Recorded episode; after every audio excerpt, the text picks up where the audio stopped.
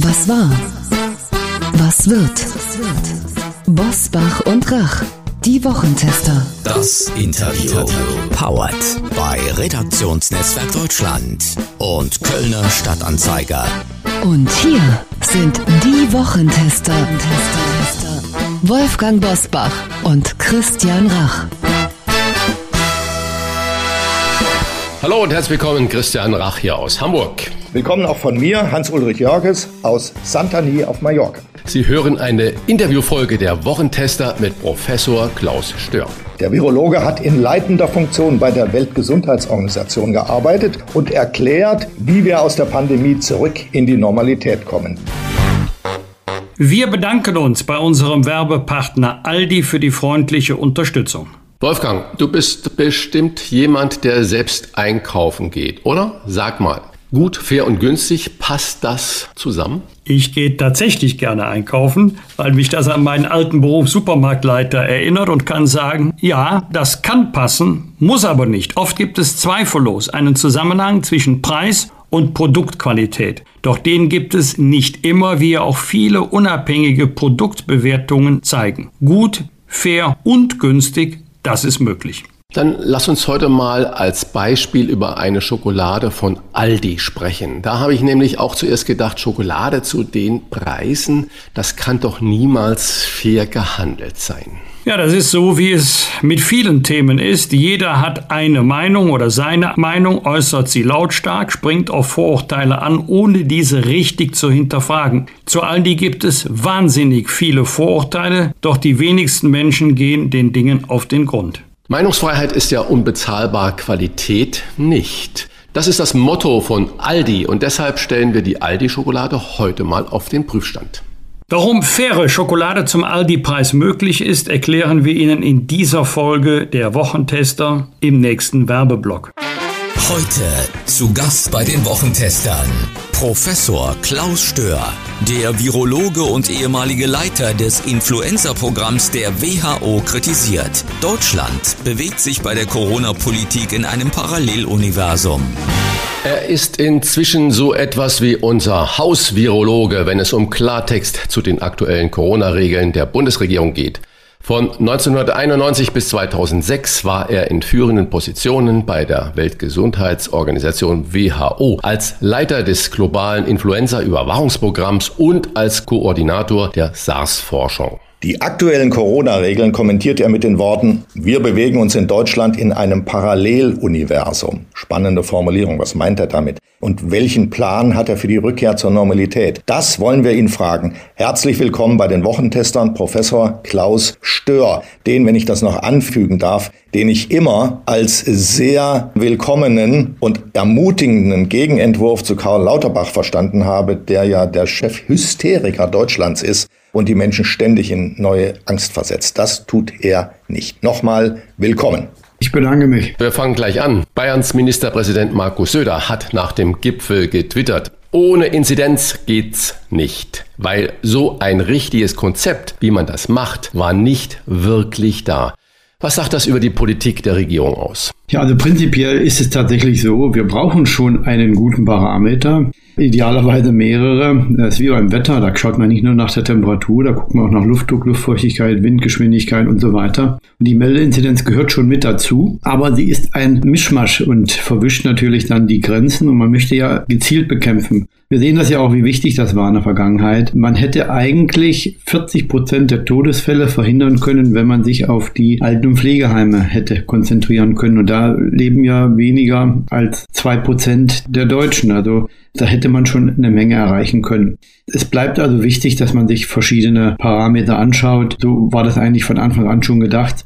Äh, jetzt mit der Meldeinzidenz auch wieder die Maßnahmen im Herbst, also die Testung ab 35 beginnen zu wollen, ist für mich völlig daneben. Äh, Paralleluniversum deswegen, weil es, glaube ich, nicht sehr viele Länder noch gibt, die tatsächlich nur die Meldeinzidenz verwenden. In den Niederlanden hat man schon seit letztem Jahr die Maßnahmen gekoppelt an die Krankenhauseinweisungen, äh, an die Hospitalisierungsrate und hat sich natürlich angeschaut, wie viele Menschen krank werden. Aber die Inzidenz hat man altersgruppenspezifisch definiert. Man hat also gesagt, wenn jetzt tatsächlich so 50, 70er Inzidenz bei den über 50-Jährigen auftritt, dann muss man nervös werden, weil die ja wirklich im hohen Prozentsatz dann auch auf die Intensivstationen kommen. Wenn natürlich jetzt die Inzidenz sehr hoch ist, wie in Deutschland jetzt bei 70, 80 bei den Jugendlichen, dann spielt das eine ganz andere Rolle. Also man muss mit den richtigen Lesebrillen, den richtigen Werkzeugen die Situation beobachten und dann kann man auch die fokussierten, differenzierten Maßnahmen einleiten. Stimmt die Aussage Söders denn fachlich? Gibt es wirklich keine Alternative zum Inzidenzwert? Oder, jetzt mal anders gefragt, bräuchte man nicht Politiker, die selbstbewusst und selbstständig genug sind, aus mehreren Werten, Beobachtungen ein eigenes Urteil zu formulieren, das man nicht an einer einzigen Zahl festmachen kann? Also an Selbstvertrauen unserer Politiker scheint es nicht zu mangeln. Also die schreiben der STIKO vor, was die machen sollen, haben ihre eigenen Ideen, wollen besser alles wissen als die Wissenschaftler. Also an Selbstvertrauen mangelt es da nicht. Ich glaube, was die Politiker brauchen, ist ein Beratungskomitee, das ihnen wirklich Alternativen aufzeigt, was an Möglichkeiten existiert. Und da müsste man Selbstvertrauen zeigen, da müsste man Führungskraft auch entwickeln. Aber eine Alternative zu der einzelnen Meldeinzidenz gibt es Dutzende. Wenn man tatsächlich nicht über seinen Schatten springen will, dann würde ich Herrn Söder empfehlen, eine altersgruppenspezifische Inzidenz zu wählen, sich darauf zu konzentrieren. Da wird es nicht Gefahr laufen, wie er es vielleicht glaubt, das Gesicht zu verlieren und man könnte trotzdem einigermaßen fokussiert sich auf die Risikogruppen konzentrieren ist nicht, wie ganz zu Anfang mal diskutiert, die Gefährdung des Gesundheitssystems, die Belastung oder Überlastung des Gesundheitssystems die entscheidende Währung. Ja, Pandemiebekämpfung heißt immer, sich auf die großen Probleme zu konzentrieren, wie eigentlich überall im Leben. Sagt ja, man ist dann weise, wenn man äh, das Wichtige von dem Unwichtigen unterscheiden kann und auch die Dinge dann, die man verändern kann, dann herauskristallisieren. In der Krankheitsbekämpfung ist es genauso. Warum sollen wir uns auf die leichten Fälle konzentrieren? Die darf man nicht vergessen, wenn die schlimmen Fälle, die ganze Krankheitslast bei den Älteren liegt. Also ich kann das nicht nachvollziehen, tut mir leid, warum man immer noch die Mellinzidenz verwendet. Wie würde denn Ihr Plan zur Rückkehr in die Normalität aussehen? Gibt es einen solchen Plan? Also in meinem Kopf gibt es schon einen Plan. Wenn man nur mich fragen würde, würde es auch kein wissenschaftlicher Konsens sein. Ich würde mich freuen, mit einer Gruppe von Fachkollegen, das können andere Epidemiologen, Virologen sein, das sollten aber auch Wirtschaftswissenschaftler sein, Kommunikationsspezialisten, Pädiater, Infektologen, Kollegen aus den großen Gesundheitsämtern, aber auch äh, Soziologen, Psychologen, Neurobiologen, mit denen gemeinsam ein Konzept zu erarbeiten, aber nicht nur eins, sondern vielleicht drei oder vier Alternativen. Eins mit Fokus auf die Gesundheit, eins mit Fokus auf die Wirtschaft, eins mit Fokus auf die freiheitlichen Rechte, jeweils zu den entsprechenden Optionen die Vorteile und Nachteile aufzulisten und dann diese Entscheidungsvorlagen auch in der Politik zu besprechen. Und dann muss die Politik entscheiden, ob sie in welche Richtung geht und wo der gute Balancepunkt ist. Sie haben es ja gerade schon angesprochen, Inzidenzwerte nach Altersgruppen irgendwie aufzudröseln. Das wäre ja zum Beispiel schon ein Weg. Und wenn ich dann noch höre, wie man im Moment von der politischen Seite gegen die STIKO schießt und Sie sagen gerade, das ist der falsche Weg. Wir brauchen natürlich diese Fachkompetenz der einzelnen Disziplinen, die müssen wir zusammenführen, um eine Rückkehr in die Normalität zu gewährleisten, was ja nur das einzig wahre Ziel sein kann. Mhm. Warum passiert das denn nicht? Zum Beispiel, haben Sie denn jetzt als Fachmann Werte, die Inzidenzwerte der 50 bis 70-Jährigen, die Inzidenzwerte der über 70-Jährigen, gibt es die? Werden die schon gemessen? Ja, leider nicht. Wenn Sie mal in die Landkreise gehen, da muss man immer noch entweder das SOMA-System verwenden, das ist ja gut, wenn es angewendet wird. Ja, aber viele haben da noch einen Bleistift und eine Excel-Tabelle, um die Daten rauszulesen. Also wenn Sie mich fragen, was müsste gemacht werden, sind eigentlich drei hauptsächliche Sachen. Erstens müsste man sich auf den Schutz der Hochrisikogruppen wieder in den Alten- und Pflegeheimen jetzt endlich mal konzentrieren. Dort ist die Impfrate nicht sehr gut, vor allen Dingen auch beim Pflegepersonal. Bei hohen Inzidenzen außerhalb der Alten- und Pflegeeinrichtungen und geringer Impfrate wird es dort auch wieder Ausbrüche geben. Da müsste man jetzt ran. Man müsste auch als zweites neu evaluieren, ob man die Kontaktnachverfolgung, die so viele Ressourcen der Gesundheitsämter bindet, weiter durchführen muss und soll. Und dann könnte man die Ressourcen hineinschicken zur Entwicklung von Hygienekonzepten in den Alten- und Pflegeheimen dort auch die Anleitung zu bieten für die sehr viel noch ausländischen Pflegekräfte, die dort arbeiten und auch die Kontrollen mit umzusetzen. Also das wäre der erste und wichtige Schritt, den man unbedingt äh, vornehmen müsste. Für mich ist der Begriff der Normalität für mich als Betroffenen der entscheidende. Mhm. Ich will mal zwei Fragen stellen. Zum einen, ich bin zweimal geimpft. Ich würde mich mhm. auch ein drittes Mal impfen lassen. Ich bin jetzt Ende 60, werde 70. Wenn es diese dritte Impfung im Herbst gibt, soll es die nur geben für die Älteren wie mich oder für alle Menschen? Zweite Frage, wann kann ich als Geimpfter denn endlich mal wieder ohne Maske durch die Welt laufen? Es gibt ja die irrwitzigsten Voraussagen. Also der CDU-Gesundheitspolitiker Erwin Rödel hat gerade gesagt, man werde noch in fünf Jahren damit rumlaufen. Wenn ich mir vorstelle, dass ich in fünf Jahren noch im ICE schnaufe nach zwei oder drei Stunden, das ist doch nicht mehr zumutbar. Also wie kommen wir da raus? Ist das wirklich notwendig, dass wir Masken tragen? Geimpfte. Lassen Sie mich zuerst das vergleichen. Also ich sehe immer die Verhältnismäßigkeit. Es gibt ungefähr 200 Atemwegserkrankungen. Wir akzeptieren, es ist normal für uns, es wird nicht in Frage gestellt, dass die Kinder und Jugendlichen im Alter 12 bis 17 Jahren sich alle mit diesen Atemwegserkrankungen infizieren meistens leicht. Es gibt auch schwere Fälle, es gibt auch Todesfälle, aber wir haben in unserer Gesellschaft akzeptiert, dass das der Fluss der Zeit ist, weil es in unsere Risikoberechnung, Risikoerwartung hineinpasst. Dann werden die jungen Leute später sich nochmal infizieren und reinfizieren und so weiter. Und wenn sie dann 60 werden, gibt es eine Impfung gegen die Influenza. Das ist akzeptiert. Und so muss auch wieder die Normalität für diese Corona-Infektion aussehen. Wir wissen ja, dass die Erkrankungsschwere und Häufigkeit bei Kindern vergleichbar ist mit der saisonalen Influenza. Wir wissen auch, dass die Häufigkeit der Erkrankung und das Ergebnis ähnlich ist in den mittleren Altersgruppen und auch bei den älteren. Wir wissen, dass die Impfung genauso funktioniert. Also der Vergleich mit der saisonalen Influenza passt hier. Wir müssen nur die Verhältnismäßigkeit in den Köpfen wieder versuchen zu gewinnen. Und die ist ja verloren gegangen, meines Erachtens, durch die Berichterstattung auch. Ich meine, es ist ja auch eine gefährliche Erkrankung, ist gar keine Frage. Ähm, aber wir müssen uns irgendwie wieder mit dieser Normalität in den Köpfen arrangieren. Und bei der Kommunikation hat es ja auch dramatische Fehler gegeben. Schauen Sie mal, heute hat die Bundesbildungsministerin vorgeschlagen, dass ein Schülerpass verwendet wird, um die Testergebnisse einzutragen, mit der Begründung, dass man dort, so lange wie es noch keine Impfung für die Kinder gibt, man die Ergebnisse dort aufbewahren kann. Aber die Konnotation ist noch keine Impfung für die Kinder unter 12.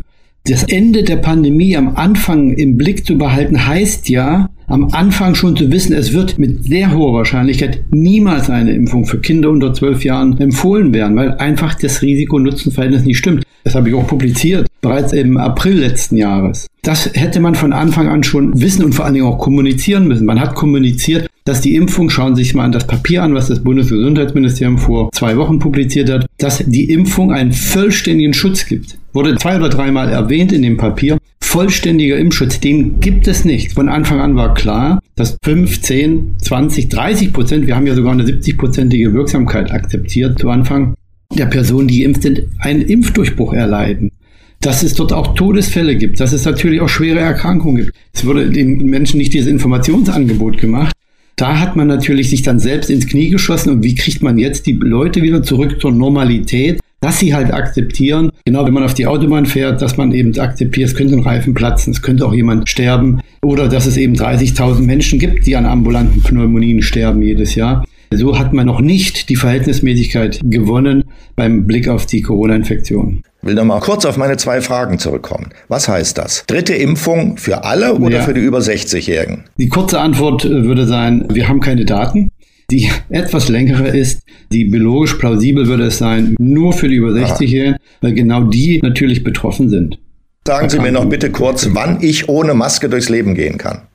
Wenn Sie doppelt geimpft sind und danach Bin zwei ich? Wochen, dann sollten Sie für sich in Anspruch nehmen können, mit dem Risiko, sich auch zu reinfizieren. Wenn Sie auf die 70 zugehen, werden Sie sich reinfizieren, wie alle anderen Menschen auch. Ja. Aber Sie haben die Chance, schwerer zu erkranken. Deswegen würde ich Ihnen empfehlen, jedes Jahr die Boosterimpfung zu nehmen. Das mache ich. Und jetzt ziehe ich also die Maske ab und gehe in den Supermarkt einkaufen. Ja. Und sage, Professor Stör hat mir gesagt, das brauche ich nicht mehr, ich bin zweimal geimpft und vielleicht sogar bald ein drittes Mal. Mhm. Ist das so? Ja? Sollen wir uns dieses Recht rausnehmen? Das würde ich so nicht sehen. Wir leben in einem gesellschaftlichen Vertrag und dazu gehört auch, dass wir die Gesetze und Regelungen anerkennen. Wir können uns dagegen äußern, wir können diskutieren, wir können auf die Straße gehen, aber wir sollten das Gesetz nicht brechen. Also ich finde es hier wichtig, den Mund aufzumachen, äh, sich zu äußern, aber man muss sich an die Regeln dann schon halten. Ich glaube, das sollten Sie mit gutem Recht auch tun können, die Maske absetzen, ja, wenn alle ein Impfangebot gehabt haben. Denn ich glaube, das wird dann auch verfassungsrechtlich sehr schwierig sein, die Maßnahmen dann noch aufrechtzuerhalten. Also Sie gehen davon aus, dass ich im nächsten Jahr die Maske ablegen kann. Mit allen ja. anderen auch. Die, ja, ja. gut, Aber, okay. Ja, lieber Uli, ich würde noch zu bedenken geben, wenn man auch die Maske mit der Freiwilligkeit besetzen würde, kombiniert, mhm. kombiniert genau, und wir ja sehen, dass zum Beispiel im letzten Winter die normale Influenza eigentlich nicht wirklich vorhanden war oder sie ja. wurde nicht wahrgenommen, dann hat die Maske ja für ein normales gesundheitliches Geschehen durchaus auch was Gutes. Das heißt, das hat natürlich auch was mit diesen Aha-Regeln zu tun gehabt. Wenn wir dann kommunikativ darauf setzen würden, dass Maske tragen eine freiwillige, aber durchaus in manchen Situationen auch eine sinnvolle Tätigkeit ist, mhm. dann hätten wir natürlich viel gewonnen. Ja, sehr richtig. Ich will zurück zur Eigenverantwortung der Menschen. Das ist auch genau der Punkt, den andere Länder eben stärker in den Blickpunkt gesetzt haben von Anfang an. Und dann hätte man sich vielleicht auch in Deutschland die Gesundheitsämter sparen können mit der Kontaktnachverfolgung, die ja an sich in Frage gestellt wurde, wo es auch gar keine Daten da gibt, äh, wie effizient die ist und bei den hohen Inzidenzen sowieso sehr fraglich ist. Die Maske hat die Atemwegserkrankungen dramatisch reduziert, nicht nur Influenza, RSV, die schlimme Erkrankung, besonders bei den jüngeren Kindern, Metapneumoviren, ganze Kette von Atemwegserkrankungen. Und die Freiwilligkeit existiert ja. Wenn man Impfangebot nicht annimmt, hat man ja die anderen Möglichkeiten, sich zu schützen. Genau. Ja, wenn ungeimpfte ab dem 11. Oktober ihre Corona-Tests selbst bezahlen müssen, um zum Beispiel in ein Restaurant zu dürfen, mhm. erhöht das nicht das Risiko, dass die ungeimpften künftig ungetestet herumlaufen, um Geld zu sparen und gleichzeitig als Folge davon dass wir gesellschaftlich den Überblick verlieren über Infizierte und Nicht-Infizierte? Ja, das ist ein sehr doppelschneidiges Schwert, was man da rausgeholt hat. Auf der einen Seite möchte man natürlich die Menschen motivieren, eigentlich drängen, sich impfen zu lassen. Die Impfung ist ja eigentlich auch der schnelle Exit aus der Pandemie. Ähm, und die Daten deuten ja auch unzweifelhaft auf einen sehr sicheren Impfstoff hin oder viele sehr sichere Impfstoffe hin. Auf der anderen Seite fördert man natürlich die Testaversion. Man drängt auch bestimmte Bevölkerungsgruppen, vielleicht gerade die, die man zur Impfung ermutigen möchte, in das Abseits. Die haben nämlich vielleicht nicht das Geld viele Bevölkerungsschichten, sich das auch zu leisten. Und dann ist das Schlimme ja noch eigentlich, diese Tests, die man hier rechtlich eigentlich vorschreibt, das sind über 500 jetzt in Deutschland registriert, die sind ja nicht zugelassen, weil man die Genauigkeit nicht verifizieren kann diese Tests sind außerordentlich unzuverlässig, wenn sie in der falschen Hand sind. Es gibt ja auch Studien, die zeigen, dass zwischen 40 und 60 Prozent der Tests nur dann positiv sind. Der Rest, äh, die sollten eigentlich 80 Prozent dann positiv sein. Geht verloren, weil die nicht in der richtigen Hand verwendet werden. Also das ist sehr, sehr fraglich, was man dort ansetzt. Ich muss Ihnen ehrlich sagen, ich hoffe, dass bis im Oktober tatsächlich dann auch die rechtlichen Rahmenbedingungen geprüft wurden, ob man, wenn man jedem ein Impfangebot gemacht hat, tatsächlich noch die Maßnahmen aufrechterhalten kann. Wer sich nicht impfen möchte, muss auch nicht geschützt werden vom Staat, meines Erachtens. Er hat sich ja dann schon deutlich auch positioniert und äh, warum soll man jemand, der sagt, ich kümmere mich um mich selbst, warum soll der Staat sich da einmischen? Sie haben das gerade schon angesprochen. Äh, natürlich wird man den Umgang mit den Ungeimpften, wird mit Sicherheit bis in die höchste Gerichtsbarkeit seinen Weg finden. Aber eine weitere Frage, gibt es denn für Sie neben den Ausnahmen aus gesundheitlichen Gründen, schwangere Kinder und so ein paar andere Gründe, noch andere plausible Gründe, sich nicht impfen zu lassen? Die Impfung ist für die Schwangeren empfohlen. Also das äh, muss man schnell nochmal richtig stellen. Aber es gibt äh, richtig plausible Gründe, gibt es natürlich, aus gesundheitlichen Gründen. Andere Gründe kann ich einfach nicht sehen. Natürlich gibt es Impfskeptiker. Das sind Personen, die entweder nicht genügend Informationen zur Impfstoff haben oder zur Bedeutung der Erkrankung oder die einfach nicht zu der Impfstelle kommen, vielleicht auch Sprachschwierigkeiten. Aber die Impfverweigerer, die werden wir nicht erreichen. Aber ich sehe eigentlich aus medizinisch-epidemiologischen Perspektiven keinen Grund, allen Menschen über 18 ein Impfangebot zu machen, wo das Nutzen-Risiko stimmt. Übrigens auch für schwangere Frauen ab dem äh, zweiten Trimester. Aber für Kinder ist es halt eben immer noch risikoreicher, sich impfen zu lassen, als sich zu infizieren. Und wer jetzt für die Impfung der Kinder wirbt, was ich auch nachvollziehen kann aus bestimmten Blickwinkeln, aus der Angst heraus, die geschürt wurde über die Monate, der muss für sich auch klar sein, dass er dann dafür wirbt, dass die Kinder, die jetzt geboren werden, im nächsten Jahr und so weiter, 100 Millionen jedes Jahr, dann auch diese Impfung erhalten. Denn das Virus verändert sich nicht. Das ist dasselbe Virus, das im nächsten Jahr oder Jahrzehnt zirkulieren wird. Und dann muss man für eine permanente, unzeitlich nicht limitierte Impfung für alle Kinder immer werben. Und da muss man sich klar werden drüber.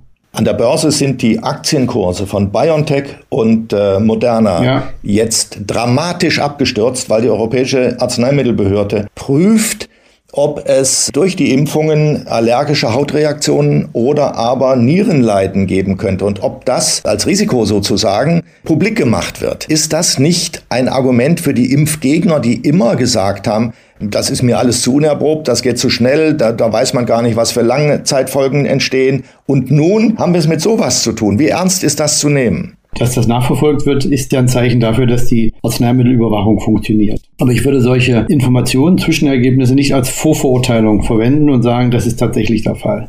Dass die Börsenkurse abstürzen, na gut, ich glaube auch, dass der Kauf von mehr als, ich glaube, 1,2 Milliarden Impfdosen im nächsten Jahr für die EU der letzte große Kauf war von Corona-Impfstoffen. Weil ab nächstem Jahr gibt es keinen Bedarf mehr äh, dafür. Da sind die, werden die über 60-Jährigen geimpft. In Deutschland äh, bei der Influenza sind das ähm, je nach Jahr so 20 Millionen äh, Impfdosen maximal, die dort verkauft werden. Das wird auch bei der, bei der Corona-Virusinfektion nicht anders sein. Und äh, die Impfstoffe werden nicht benötigt werden. Es ist ja jetzt schon ein, ein Überschuss da. Man denkt jetzt mit großzügiger Geste darüber nach, das an die Entwicklungsländer zu geben. Deswegen glaube ich eher stürzen die Kurse ab als wegen diesen Befunden. Lassen Sie uns über die Freiheiten für Ungeimpfte sprechen. Endet die Freiheit des Ungeimpften dort, wo er andere gesundheitlich gefährdet? Ich will mal einen Satz aufgreifen, den Sie gerade vor ein paar Minuten gesagt haben und der mich richtig hat hochfahren lassen. Wenn ich es richtig verstanden habe, haben Sie gesagt, der Staat ist nicht verpflichtet, den Menschen zu schützen, der sich nicht impfen lassen möchte. Ist das so? Das hieße doch auch, dass der ungeimpfte im Endeffekt freier ist als der Geimpfte, um den sich dann der Staat auch noch kümmert und dem er dies und jenes vorschreibt. Ist das so? Kann das so sein? Ja, dieser Satz trifft dann zu, wenn natürlich die anderen geimpft sind. Ja? Dann wird der Staat zurücktreten müssen, meines Erachtens, und alle gleich behandeln. Den Geimpften und Ungeimpften und sagen, okay, ihr habt jetzt ein Impfangebot bekommen. Es geht ja nicht um den Ungeimpften separat und anders zu behandeln. Das wäre genau das Falsche meines Erachtens. Und deswegen glaube ich auch, dass ab einem bestimmten Punkt, wenn, wenn halt das Angebot existiert, unter Umständen auch richtig ist, dass man dann die Steuermittel auch für alle gleichmäßig zugänglich einsetzt. Ja? Wenn sich ein Geimpfter testen lassen will, muss er es bezahlen. Wenn sich ein Ungeimpfter testen lassen will, muss er das auch bezahlen ab einem bestimmten Punkt. Schauen Sie mal, ich möchte das Beispiel nochmal nennen. Gegenwärtig werden ja in den Schulen, in den meisten Bundesländern, alle Kinder zweimal pro Woche getestet. Die Kosten dafür sind horrend und in Hessen, da haben wir die Zahlen da, kostet es ungefähr 170.000 Euro, um ein asymptomatisches Kind in der Schule zu finden. Die Kinder gehen ja gesund in die Schule, die würden ja nicht mit laufender Nase husten und Fieber in die Schule gehen. Die sind asymptomatisch und da kostet es 170.000 Euro, um ein asymptomatisches Kind zu finden. Davon könnte man eine Dreiraumwohnung zur Hälfte finanzieren und könnte Wahnsinn. sozialen Wohnungsbau anbieten, der dann viele Jahre lang Menschen beherbergen kann, die sich sonst das finanziell nicht leisten können. Hier gibt man Gelder aus ohne gesundheitsökonomische Evaluierung. Das ist eigentlich auch genauso bei den Geimpften und Ungeimpften, die man dann hinterher noch schützen möchte mit Steuergeldern in einer Größenordnung, die es dann vielleicht sowohl virologisch, epidemiologisch, medizinisch nicht mehr notwendig machen und auch von dem gesetzlichen her unmöglich sind. Ich kann das total nachvollziehen, was Herr Stör äh, gerade als Antwort gibt. Wenn ich jetzt aber als Geimpfter bin und dann versuche abzuwägen in der Laienabwägung, wie groß mhm. ist denn mein Risiko, dass ein ungeimpfter mich gefährdet, der ich mhm. alles getan habe, um diesem äh, Corona-Damoklesschwert zu entgehen? Spaltet das nicht die Gesellschaft? Und zweite Nachfrage, ab welcher Impfquote sind wir denn dann, ich sag mal, vor den Ungeimpften relativ sicher, dass wir dann wissen, der Ungeimpfte kann den oder die Geimpften nicht mehr wirklich gefährden. Wenn ich Israel jetzt angucke, was da los ist, verstehe mhm. ich es nicht mehr. Ja, also ist äh, der Gedanke, der uns natürlich sehr gefällt, wäre, ich lasse mich impfen zweimal, so wie Sie das gesagt haben, und dann bin ich geschützt für immer und ewig äh, oder für sehr lange. Aber das passt eben nicht. Von zehn Personen, die geimpft werden, wird eine Person wieder erkranken, wenn sie sich infiziert. Die anderen neun merken es vielleicht nicht ähm, oder haben leichte Symptome. Also es wird immer so sein, dass ich, wenn ich geimpft bin, mich äh, noch in neu infizieren kann und in dieser Übergangsphase noch in den nächsten Monaten, vielleicht ein Jahr, ist es tatsächlich so, dass noch einige derjenigen über 12 und 14 Jahren noch ungeimpft sind und immer noch stärker ausscheiden als jemand, der schon vorher sich infiziert hat. Aber in einigen Monaten, Jahren werden alle ohne Ausnahme eine Infektion oder eine Impfung haben. Und dann steht die Frage nicht mehr, weil ja alle den gleichen Status haben. Genesene haben Antikörper, Geimpfte haben Antikörper. Alle scheiden aus, hin und wieder, alle infizieren sich hin und wieder, sodass diese Separierung, die wir jetzt in unseren Köpfen haben, du bist geimpft, ich bin ungeimpft, die wird verschwinden auf natürlichem Wege. Viel schneller wird sie verschwinden, wenn sich mehr Leute impfen lassen. Langsamer, wenn die Leute eben sich für das Falsche entscheiden, äh, für die Infektion. Der, wenn man über 18 ist, ist das die falsche Entscheidung meines Erachtens. Dann wird es länger dauern. Aber wir werden in dieser schwierigen Situation so lange bleiben, bis die Endemie einsetzt. Und das vielleicht zu Ihrer zweiten Frage, wann setzt die Endemie ein? Wenn alle Antikörper haben. So war das schon klar am Anfang der Pandemie. Aber natürlich dauert es am Ende ein bisschen länger. Äh, jetzt hat man in kürzester Zeit schon ja, über 65 Prozent oder knapp 65 Prozent der Menschen impfen können in Deutschland. Vielleicht 15 Prozent haben schon Antikörper, sind wir bei 75 Prozent angekommen. Für die restlichen 25 Prozent wird es ein bisschen länger dauern. Herr Stör, Sie sagen gerade mit den Prozentzahlen so hin und her. Wir haben heute Morgen schon darüber diskutiert, der Uli Jörges und ich. Im Moment äh, geistern so zwei verschiedene Zahlen durch die Republik. Das äh, RKI geht von einer anderen ja. Zahl aus und dann sagt der Ärzteverband, es könnte aber auch sein, dass wir da 10, 15 Prozent, 20 Prozent mehr doppelt Geimpfte haben. Ja. Was ist denn davon zu halten? Die Kanzlerin sagt ja immer noch, eine Impfquote deutlich über 70 bis 80 Prozent hin wäre wünschenswert. Machen wir das gerade künstlich? Ich muss Ihnen ganz ehrlich sagen, es hat mich schon ein bisschen aus den Socken gerissen, als ich das jetzt äh, mitbekommen habe, dass höchstwahrscheinlich auch diese Zahlen ähm, nicht so wasserdicht sind, wie man es hofft. Äh, der Herr Ante sagt immer, wir sind im statistischen äh, Blindflug. Äh, das ist ja das Schlimmste, was einem passieren kann, einem Epidemiologen wie mir, wenn die Zahlen nicht stimmen. Da geht das Weltgefüge auseinander und wenn wir tatsächlich auf den falschen Zahlen die Bekämpfungsstrategien entwickeln, das wäre natürlich fatal. Aber letztendlich nochmal ganz wichtig, egal wie hoch diese Zahlen sind, der Erfolg, den kann man messen an der Krankenhausbelegung, der Krankheitslast und dann könnte man das natürlich über Kohortenstudien machen, die man schon von Anfang an hätte aufsetzen müssen und gucken, wie viele Leute Antikörper haben. Erklären Sie kurz also unseren Zuhörerinnen nochmal, was dieses Wort von den Kohortenstudien, oder wie, wie, wie haben Sie es genannt, was das bedeutet? Ja, Kohortenstudien, genau.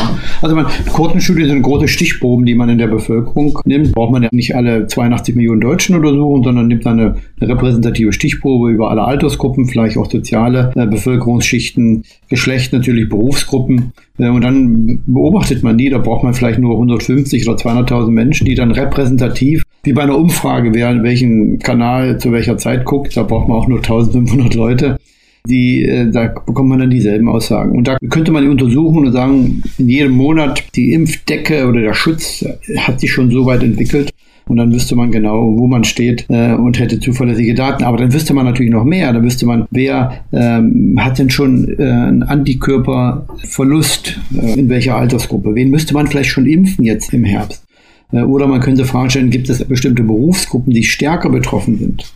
Mit Infektionen. Die Busfahrer werden ja da diskutiert. Dann könnte man Schlussfolgerungen, analog Schlüsse ziehen können auf hohen Infektionswahrscheinlichkeiten äh, in öffentlichen Verkehrsmitteln. Da hätte man tolle Forschungsagenda mit auflegen können, aber so eine Kohorte existiert leider nicht. Es gibt eine kleine die auf universitäre Initiativen zurückgeht. Äh, aber in anderen Ländern hat man das schon besser gemacht. Um auf Ihre Frage zu kommen, die Impfdecke es gibt keine Herdenimmunität und der Impfschutz hilft uns schneller zum Ende der Pandemie zu kommen. Und wenn alle Antikörper haben, werden wir rein epidemiologisch in die Endemie kommen. Aber die Pandemie hört für mich rechtlich auf in meinem Gedankengebäude, wenn alle ein Impfangebot haben.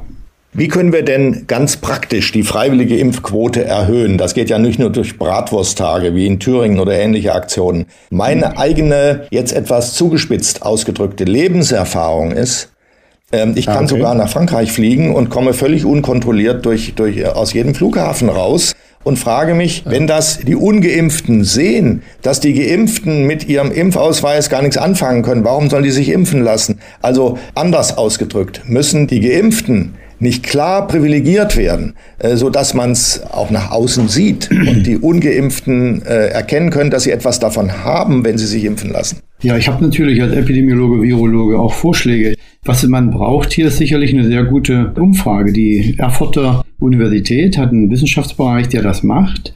Die schauen sich an, was ist die eigentliche Skepsis der Impfung gegenüber in den verschiedensten Bevölkerungsgruppen, sozialen Schichten. Äh, und das würde mein Vorschlag sein. Ich habe auch mal eine Anhörung im Bundestag dasselbe gesagt. Äh, ich würde eine gute Analyse machen, was die eigentlichen Probleme sind in den unterschiedlichen Bevölkerungsaltersgruppen ähm, und äh, sozialen Schichten und entsprechend dann dieser Probleme eine Strategie entwickeln, wie ich die Probleme überwinden kann, das Projekt umsetzen und evaluieren. Also es ist reines Projektmanagement. Ich habe natürlich Gefühle und Beobachtungen. Ich glaube, dass eins nicht funktioniert, ist noch mehr Druck aufzubauen, weil die Leute dann auch sicherlich sehr abwehrend reagieren. Das Vertrauen ist einfach nicht mehr da an die Regierung und in die Maßnahmen. Es sind ja über 40 Prozent, die jetzt sagen, ich komme mit den Informationen dort nicht so richtig zurecht. Also das würde das sein, was ich glaube, was, was nicht funktioniert. Was in, aus meiner Erfahrung gut funktioniert, ist Wissen anzubieten durch die entsprechenden Informationskanäle auf die wichtigsten Gruppen. Und was mir fehlt, ist vor allen Dingen der Impffortschritt in den Alten- und Pflegeheimen. Da kann man am meisten erreichen, die Krankheitslast zu reduzieren. Beim Pflegepersonal, da muss man mehrsprachige Angebote machen, lokale Angebote, da muss man die Gesundheitsämter motivieren und natürlich auch die Angehörigen, um die Bewohner in dem Alten- und Pflegeheim zur Impfung zu äh, bewegen. Herr Stör, wir haben schon über Maskentragen gesprochen. Äh, Uli Jörges hat gefragt, wie lange das noch sinnvoll ist. Die Engländer haben einen Freedom Day ausgerufen. In Dänemark plant man ab Oktober die Corona-Regeln aufzuheben. Ihre Prognose, wie gefährlich wird denn für uns in Deutschland Herbst, Winter? Ja, es wird eine sehr heftige Winterwelle geben, aus zwei Gründen. Erstens, weil die Influenza, wie Sie schon vorher sagten, äh, im letzten Jahr keine große Rolle gespielt hat. Hier konnten die Auffrischungen, die natürlichen, nicht stattfinden. Jetzt hofft man nur, dass dort keine neue Variante noch äh, auftaucht, weil die Impfstoffe ja schon produziert sind für die jetzige Winterimpfung. Und natürlich wird es aus zweiten Grund eine heftige Winterwelle geben, weil ja immer noch von den äh, jungen Erwachsenen sehr viele äh, keine Antikörper hatten. Das ist ja anders als bei den anderen Atemwegserkrankungen. Da haben ja alle ab 18 Antikörper gehabt oder einen Immunschutz anderer Natur und sie werden nicht so stark erkranken. Also die Jüngeren werden stärker erkranken. Es wird eine heftige Winterwelle geben. Aber wie schlimm die Sterbefälle und der Druck auf den Intensivstationen sein wird, entscheidet sich allein mit der Impfrate. Desto mehr Menschen sich impfen lassen über 50, desto geringer wird hier der Anteil derjenigen sein, die dort landen. Es ist ja, wenn tatsächlich 80 Prozent der über 60-Jährigen geimpft sind, dann fehlen immer noch 20 Prozent und das sind ungefähr 4 Millionen, knapp 4 Millionen über 60, die noch nicht geimpft sind. In der kommenden Woche will die STIKO ihre Empfehlung für Kinderimpfungen abgeben. Erstens, womit mhm. rechnen Sie? Zweitens, was wäre Ihrer Meinung nach vernünftig? Meine Meinung würde ich auf Daten gründen und ich glaube, die STIKO hat äh, viel mehr Ressourcen die Weltliteratur zu analysieren, multidisziplinäre Meinungen einzuholen, zu balancieren und abzuwägen, das auch gesundheitsökonomisch sich anzu, zu betrachten. Äh, meine Erwartung aus den Daten, die ich kenne, würde sein, dass man die Impfung unter 16-Jährigen nicht empfiehlt, dass man dabei bleibt und sagt, auf jeden Fall die Kinder mit chronischen Erkrankungen, Kinder, die auch in Haushalt leben, wo Risikogruppen existieren, dass das so bleibt. Äh, was ich mir wünsche, ist auch, dass die Schwangeren äh, in die Betrachtung mit einbezogen werden. Wir haben 770.000 schwangere Frauen in Deutschland. In anderen Ländern empfiehlt man schon ab dem zweiten Trimester die Impfung. Die Daten in anderen Ländern liegen auch schon länger vor, wird schon länger geimpft. Also das ist, glaube ich, sollte man auf jeden Fall auch ähm, beurteilen. Die STIKO wollte ja auch damit in der Meinung kommen zum Ende August. Aber ja, nochmal eine Nachfrage, Herr Stör, zu den Kindern und der STIKO. Könnte sich der Verdacht aufdrängen, dass der Kinderarm eigentlich herhalten muss, weil so viele Erwachsene noch ungeimpft sind? Ja, das drängt sich nicht nur auf, das äh, ist eigentlich relativ evident. Ob das jetzt tatsächlich, äh, ja, Bösartigkeit will ich ja keinem unterstellen, aber ich glaube, das ist die Angst, die auch in vielen ähm, Politikern, vielen Wissenschaftlern, auch Journalisten existiert, die auch geschürt wurde, dass tatsächlich Kinder so schwer erkranken. Es gibt ja auch sehr populistische Politiker, die eine sehr große Medienpräsenz haben, die immer wieder auch gegen den wissenschaftlichen Konsens postulieren, dass Long-Covid ein großes Problem ist. Ja, da muss man nur mal die Studien, gute Studien in Deutschland sich anschauen, in der Schweiz, oder mal der STIKO zuhören, die ja wirklich die Weltliteratur dazu analysiert hat. Das ist eben kein gutes Argument, die Kinder hier zu impfen. Und die Kinder vors Loch zu schieben, sage ich mal jetzt äh, ein bisschen platt, ist vielleicht auch einfach. Äh, ich hoffe nicht, dass das der, der Grund ist für Politiker, die Kinder so stark zu thematisieren. Ich glaube schon eher, dass es die Angst ist, aber es ist falsch. Äh, die Datenlage meines Erachtens gibt es nicht her. Die Kinder unter zwölf Jahren erkranken in der Regel mild und wir wissen eben noch nicht so viel über die Impfung. Ich, ich würde es für toll halten, wenn wir einen Impfstoff hätten für alle. Aber den gibt es leider nicht, weil das Nutzen-Risiko-Verhältnis für diese äh, Jugendlichen unter 16 Jahren nicht stimmt. Das war, lieber Herr Professor Stör, ungeheuer lehrreich mit Ihnen zu sprechen. Die Dauerschleife Inzidenzwert, das ist unser Fazit hier, sofern man eins ziehen kann, findet bei der Bundesregierung kein Ende. Sie haben uns erläutert, wie man zur Normalität zurückkehren könnte, wenn man wollte. Vielen Dank, Herr Professor Stör. Wir sprechen Sie wieder, da bin ich sicher, und freuen uns drauf. Ich bedanke mich bei Ihnen recht herzlich, Herr Rach und Herr Jürgens. Ja. Dankeschön. Dankeschön. Fragen und Anregungen für Bosbach und Rach? Kontakt at diewochentester.de Aldi ist heute unser Werbepartner und wir haben Ihnen versprochen, wir stellen die Aldi-Schokolade auf den Prüfstand. Faire Schokolade zum Aldi-Preis. Geht das? Hier kommen jetzt erstmal die Fakten. 98 Prozent der kakaohaltigen Eigenmarkenprodukte von Aldi enthalten zertifiziert nachhaltigen Kakao. Die Schoko Changer Schokolade ist zum Beispiel Fairtrade zertifiziert. Aldi sagt über diese Schokolade, es ist die fairste und am verantwortungsvollsten bezogene Schokoladentafel, die Aldi je auf den Markt gebracht hat. Und die gibt es in drei Sorten. Hazelnut, 70% Dark Chocolate und Salted Caramel. Für die Produktion des Choco Changers setzt Aldi die Beschaffungsprinzipien der Tony's Open Chain um. Sie garantieren unter anderem höhere Kakaopreise für Bauern, langfristige Verträge mit ihnen und rückverfolgbare Kakaobohnen. Entdecken Sie fairen Genuss und stellen Sie Ihr Vorurteil auf den Prüfstand in Ihrem nächstgelegenen Aldi-Markt und im Internet unter aldi-nord.de slash Meinungsfreiheit. Und südlich des Ruhrgebietes unter aldi-süd.de slash Schokolade. Das waren die Wochentester, das Interview mit Unterstützung vom Kölner Stadtanzeiger und dem Redaktionsnetzwerk Deutschland. Wenn Sie Kritik, Lob oder einfach nur eine Anregung für unseren Podcast haben, schreiben Sie uns auf unserer Internet- und auf unserer Facebook-Seite. Fragen gerne per Mail auch an kontakt at diewochentester.de. Die Wochentester zusammengeschrieben, also nochmal kontakt at diewochentester.de. Und wenn Sie uns auf einer der Podcast-Plattformen abonnieren und liken, freuen wir uns ganz besonders. Danke für Ihre Zeit. Die neue reguläre Folge hören Sie am Freitag, Punkt 7 Uhr. Die Wochentester einschalten. Was war? Was wird? Was wird? Wolfgang Bosbach und Christian Rach sind die Wochentester. Ein Maßgenau Podcast. Powered bei Redaktionsnetzwerk Deutschland und Kölner Stadtanzeiger.